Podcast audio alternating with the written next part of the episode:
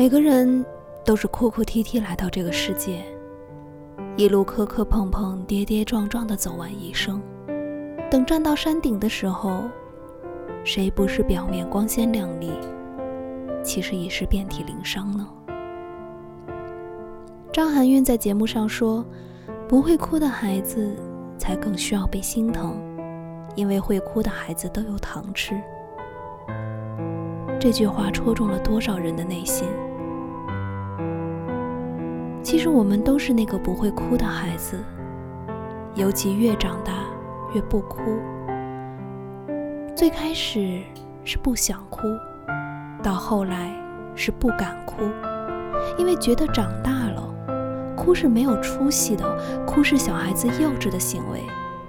我们要坚强，要学会承受。可是没有任何一个人，也没有任何一条规定说，成年人的世界是不允许哭的。当你疼了。痛了，为什么不能哭？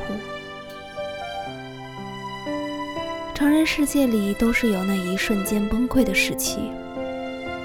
你一直紧绷的那根弦松开了，你会放声大哭，有笑着哭，有委屈哭，因为这才是真正的释放和表现。